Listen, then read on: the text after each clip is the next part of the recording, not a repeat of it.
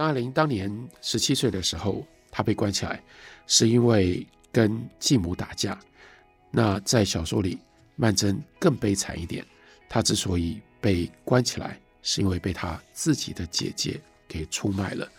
她的姐姐曼璐嫁给了祝鸿才，所以这个祝鸿才其实是她的姐夫。可是曼璐在年轻的时候，因为家道中衰，父亲早死，所以曼璐作为大女儿，作为大姐，她必须要想办法帮忙维持这个家。十几岁的一个女孩能做什么样方式来帮助这个家？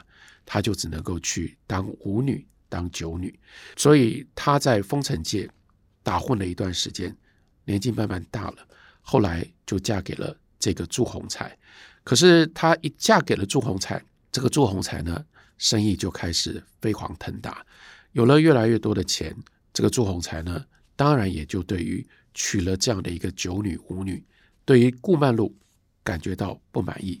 那这个时候，曼璐想要拉住这个丈夫，就发现说，这个丈夫最有兴趣的一个人就是他自己的妹妹顾曼桢，所以也不顾曼桢这个时候，她有一个固定的一个男朋友。叫做沈世钧，姐姐为了自己的幸福，甚至包括妈妈，也因为觉得对这个姐姐的歉疚，所以呢，他们就设计了这样的一种方式，实质上让曼桢被她的姐夫给强暴了。小说里面这一段也非常的惊人，他们让曼桢去到了姐姐家里，他们这里给她预备下一间房，阿宝带她去。先穿过一间堆家具的房间，就是曼璐以前陪嫁的一堂家具，现在另有了好的，就给刷下来了，杂乱的堆在这里。桌椅上积满了灰尘，沙发上包着报纸。这两间平常大约是空关着的，里面一间现在稍微布置了一下，成为一间临时的卧室。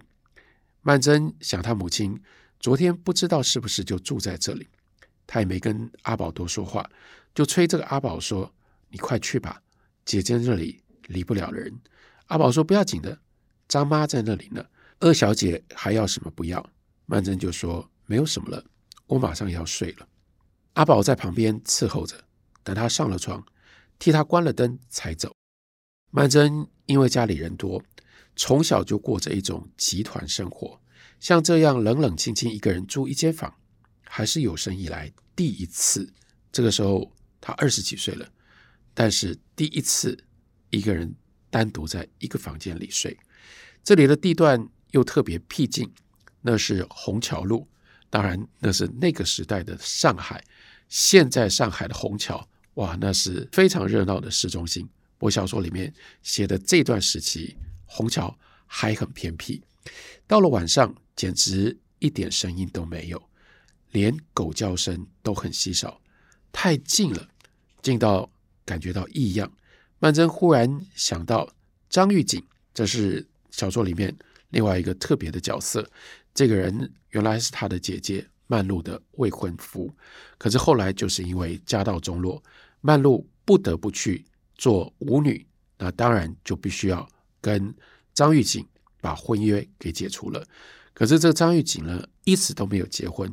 到后来，张玉锦有一部分像是好的版本的祝鸿才，他跟祝鸿才一样，是先跟曼璐有关系，看上了曼璐，可是后来也爱上了顾曼桢，所以这是借由这个好的先后爱上姐妹两个人的张玉伦，其实小说里面就是影射后面还有另外一个像阴影一般，像魔鬼一般，但和张玉锦同样都既爱。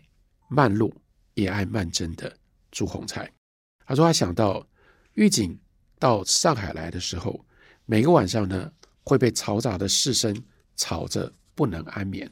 他恰巧和他换了过来，两个人呢，一个是从乡下来到了上海，被吵得睡不着。那现在呢，曼楨从自己平常习惯居住的非常热闹的上海的弄堂，到了虹桥路。郊区，他也因为换了环境，反而是太安静了，所以睡不着。一想到狱警今天一天里发生的无数事情，立刻又一哄而上，全到眼前来了，颠来倒去，一样一样要在脑子里过一过。在那死寂的空气里，可以听见铁路上有火车驶过，萧萧的两三声汽笛，也不知道是北站还是西站开出的火车，是开到什么地方去的。反正他一听见那声音，就想着世军一定是回南京去了，他是离开他更远更远了。马路上有汽车行驶的声音，可会是洪才回来了？汽车一直开过去了，没有停下来，他方才放下心来。为什么要这样提心吊胆呢？其实一点理由也没有。有的，其实他已经预先可以感受到祝鸿才的这种企图。可他听到那个汽车过去了，他就想，应该不是他。鸿才即使是喝醉酒回来，也绝不会走错房间。他住的这个间房跟那边完全是隔绝的，但是不知道为什么。他一直侧耳听着外面的汽车声。从前有一次，鸿才用汽车送他回去，他擦了许许多多的香水，和他一起坐在汽车上，简直香极了。然后这个时候，他突然自己问自己：“我怎么会又想起了那一幕呢？”到这边，张爱玲的笔法非常的简洁，但这简直是一个惊悚片、惊悚小说的写法。他为什么会想起那一幕呢？因为好像又闻到了那个强烈的香气，从祝鸿才身上喷的香水发出来的味道，而且在黑暗中，那香水的气味越来越浓了。他忽然觉得毛骨悚然起来，他突然坐起身来。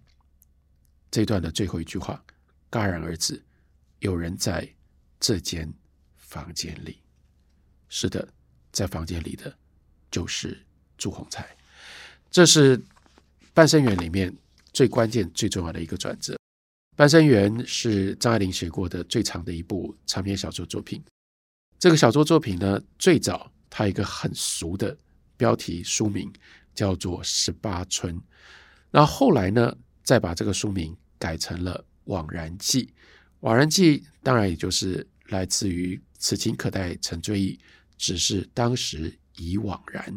的这个枉然，我们看到半生缘最后的这个版本，它的开头就让我们知道什么叫做枉然记，以及我们就可以回头也能够知道为什么原先叫做十八春。小说的开头是从沈世钧的軼事开始的。他说他和曼桢认识已经是多年前的事了，算起来倒已经有十四年了，真吓人一跳。马上使他连带的觉得自己老了许多，日子过得真快。尤其对于中年以后的人，十年八年好像都是只顾间的事；可是对于年轻人，三年五载就可以是一生一世。他和曼桢从认识到分手，不过几年的功夫，这几年里面却经历了这么许多事情，仿佛把生老病死一切的哀乐都经历到了。为什么叫做枉然记？这是经过了这些事情，沈世钧其实后来我们也看到，包括顾曼桢，他们两个人回顾曾经经历的。那从回顾回到源头，这个时候经过了十四年，这是后来改写的。在第一个版本当中，为什么叫做十八春？因为它就是写总共经过了十八年。那十八到缩减成为十四。也不是完全 arbitrary，不是完全没有意义的。为什么要缩短？就是要特别更清楚的去凸显，只有十四年。但是我们读这个小说，我们完全可以理解沈世钧在这个时候他的惘然的一种感叹，就是这么十几年的时间，可以发生了这么多的事，以至于到后来，所有这些事情发生了，包括回想，都像是恍如隔世。所以，短短的这段时间当中，就像是已经过了半生一样。这就是为什么在最后定稿的时候，他的书名变成了《半生缘》。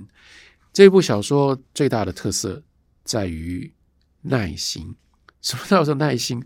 耐心是张爱玲写沈世钧跟顾曼桢他们两个人的爱情的过程非常非常的耐心，因为他要显现出来，在那个有限的时间当中，这两个人经历了这么多，所以从一开始的时候，沈世钧怎么样透过跟他同住的熟惠而认识了曼桢，然后他们原来是三个人一起去吃饭，又慢慢慢慢的，包括一度曼桢被误会是熟惠的女朋友，然后后来才开始感觉到他自己喜欢了曼桢，又如何感觉到原来曼桢也喜欢他，两个人变成了男女朋友。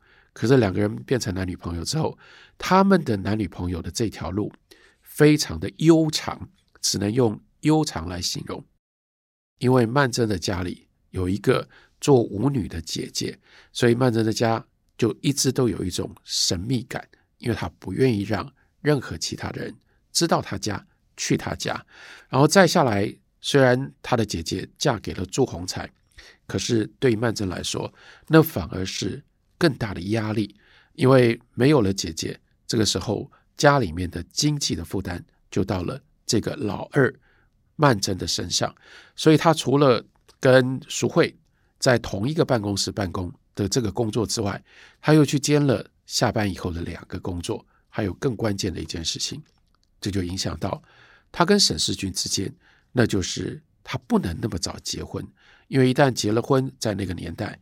你也就不可能还要照顾娘家，可是如果这个时候他不照顾娘家，谁来照顾呢？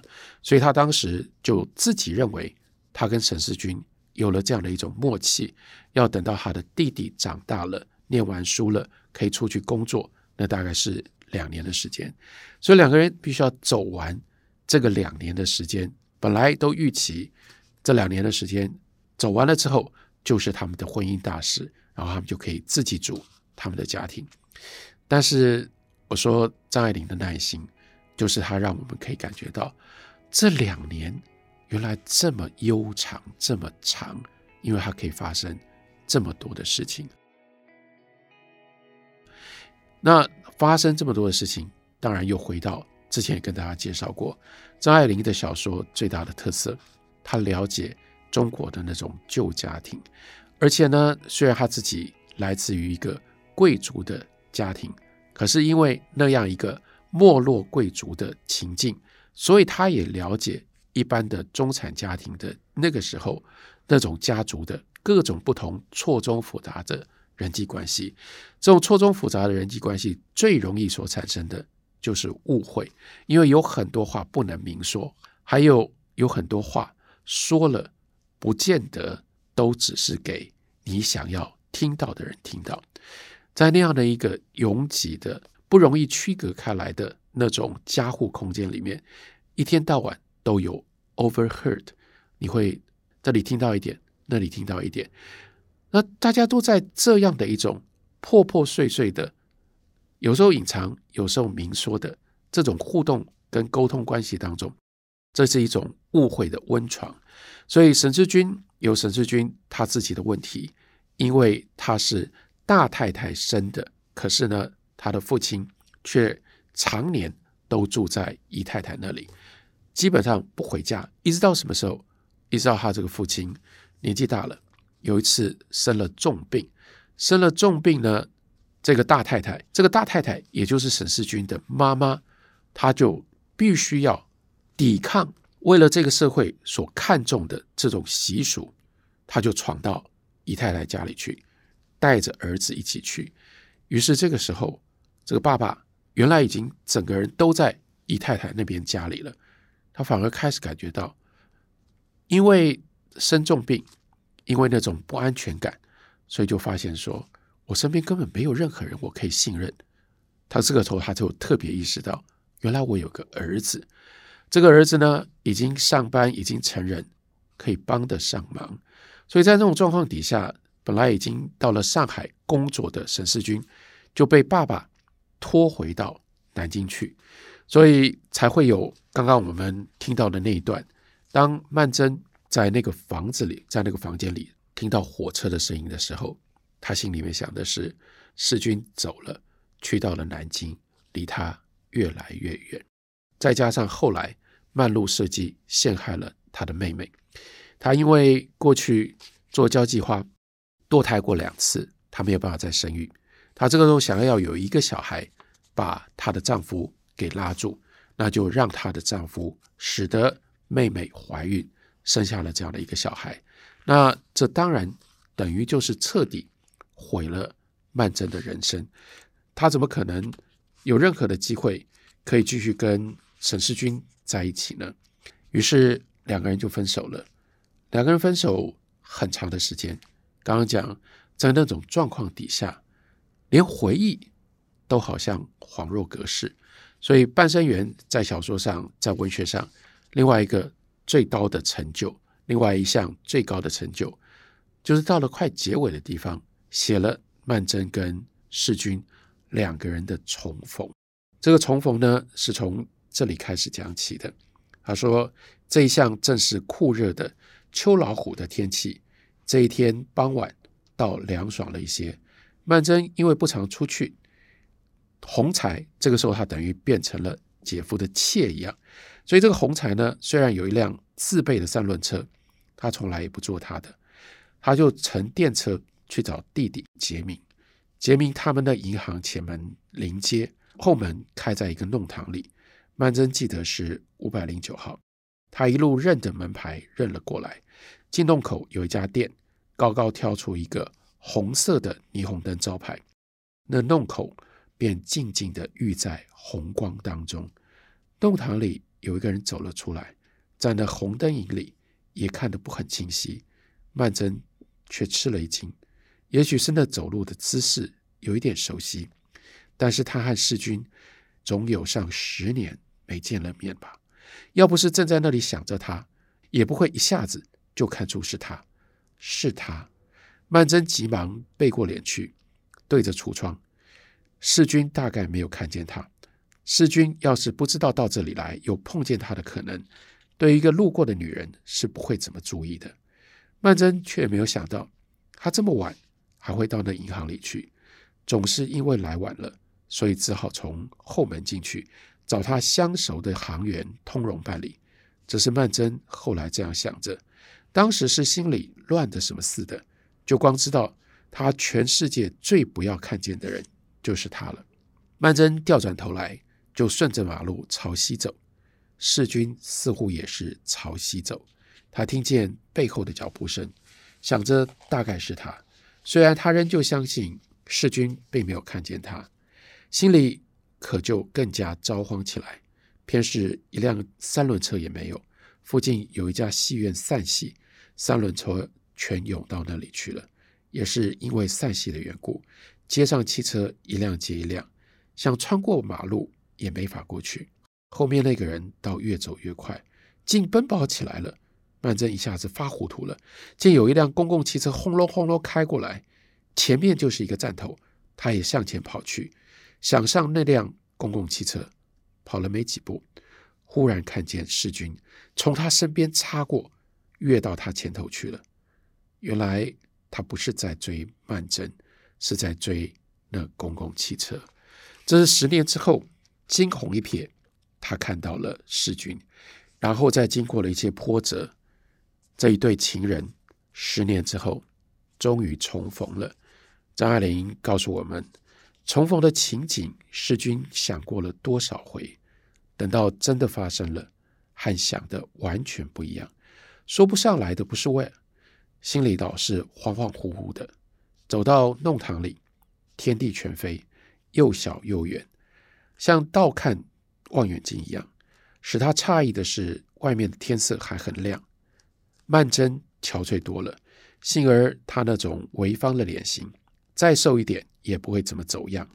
也幸而他不是跟从前一模一样，要不然一定是梦中相见，不是真的。曼桢笑着说：“真是多少年不见了。”世君说：“我都不知道你在上海。”曼桢说：“我本来也当你在南京。”说的话被四周奇异的寂静吞了下去，两个人呢也就沉默了下去。两个人呢一起去吃饭，然后看到旁边有板壁隔出来的房间，世军就走过去跟曼桢说：“我们进去坐，外边太乱了。”茶房在旁边听见了，就替他们呢把茶壶、茶杯、碗筷都搬了进去，放下了白布门帘。曼桢走进去一看，里面一张圆桌面摆得满坑满谷，此外就是屋角一只衣帽架。曼桢把大衣脱了挂上。从前有一个时期，世钧天天从厂里送他回家去，他家里人知趣都不进房来，所以呢，只要曼桢一脱大衣，世钧就会吻他。现在呢？现在呢？世钧好奇，曼桢也想起来了吗？他不会不记得的。他想随便说几句话就岔过去，偏偏什么也想不起来。希望曼桢说一句话，可是曼桢什么也没说。两个人就这么站着，对看着。也许曼桢也在期待。世钧吻他吗？但是吻了又怎么样？前几天想来想去，还是不去找他。现在不也还是一样的情况？所谓铁打的事实，就像铁案如山。他眼睛里一阵刺痛，是有眼泪，喉咙也堵住了。他不由自主地盯着他看，他的嘴唇在颤抖。曼桢就叫他说：“世钧。”他的声音也在颤抖，世钧没有作声，等着他说下去，自己根本哽住了，没法开口。曼桢半晌之后才说：“世钧，我们回不去了。”世钧知道这是真话，听见了也还是一样的震动。这个时候，曼桢的头已经在他肩膀，世钧抱着曼桢：“世钧，我们回不去了。”这直到后来就被当作半生缘当中最重要的一句话，因为这句话充分地显示出来，这就是时间的效果。不管两个人即使到这个时候还仍然相爱，可是经过了所有的这些事情，他已经没有办法被抹杀，没有办法装作他没发生。时间最可怕、最残酷的地方就在这里，过去了就变成了事实。有了事实横亘在其中，人就再也回不去了。所以半生缘当中，张爱玲用这种巨细靡遗、耐心的方式，帮我们刻写了沈世钧跟顾曼桢他们两个人仿佛经过了半生的这样一种曲折的恋情。当然，重点不在写一个罗曼史的故事，真正重点在写时间的无情，以及人在。面对时间的时候，是有多么样的脆弱以及无奈。感谢你的收听，我们下周同一时间再会。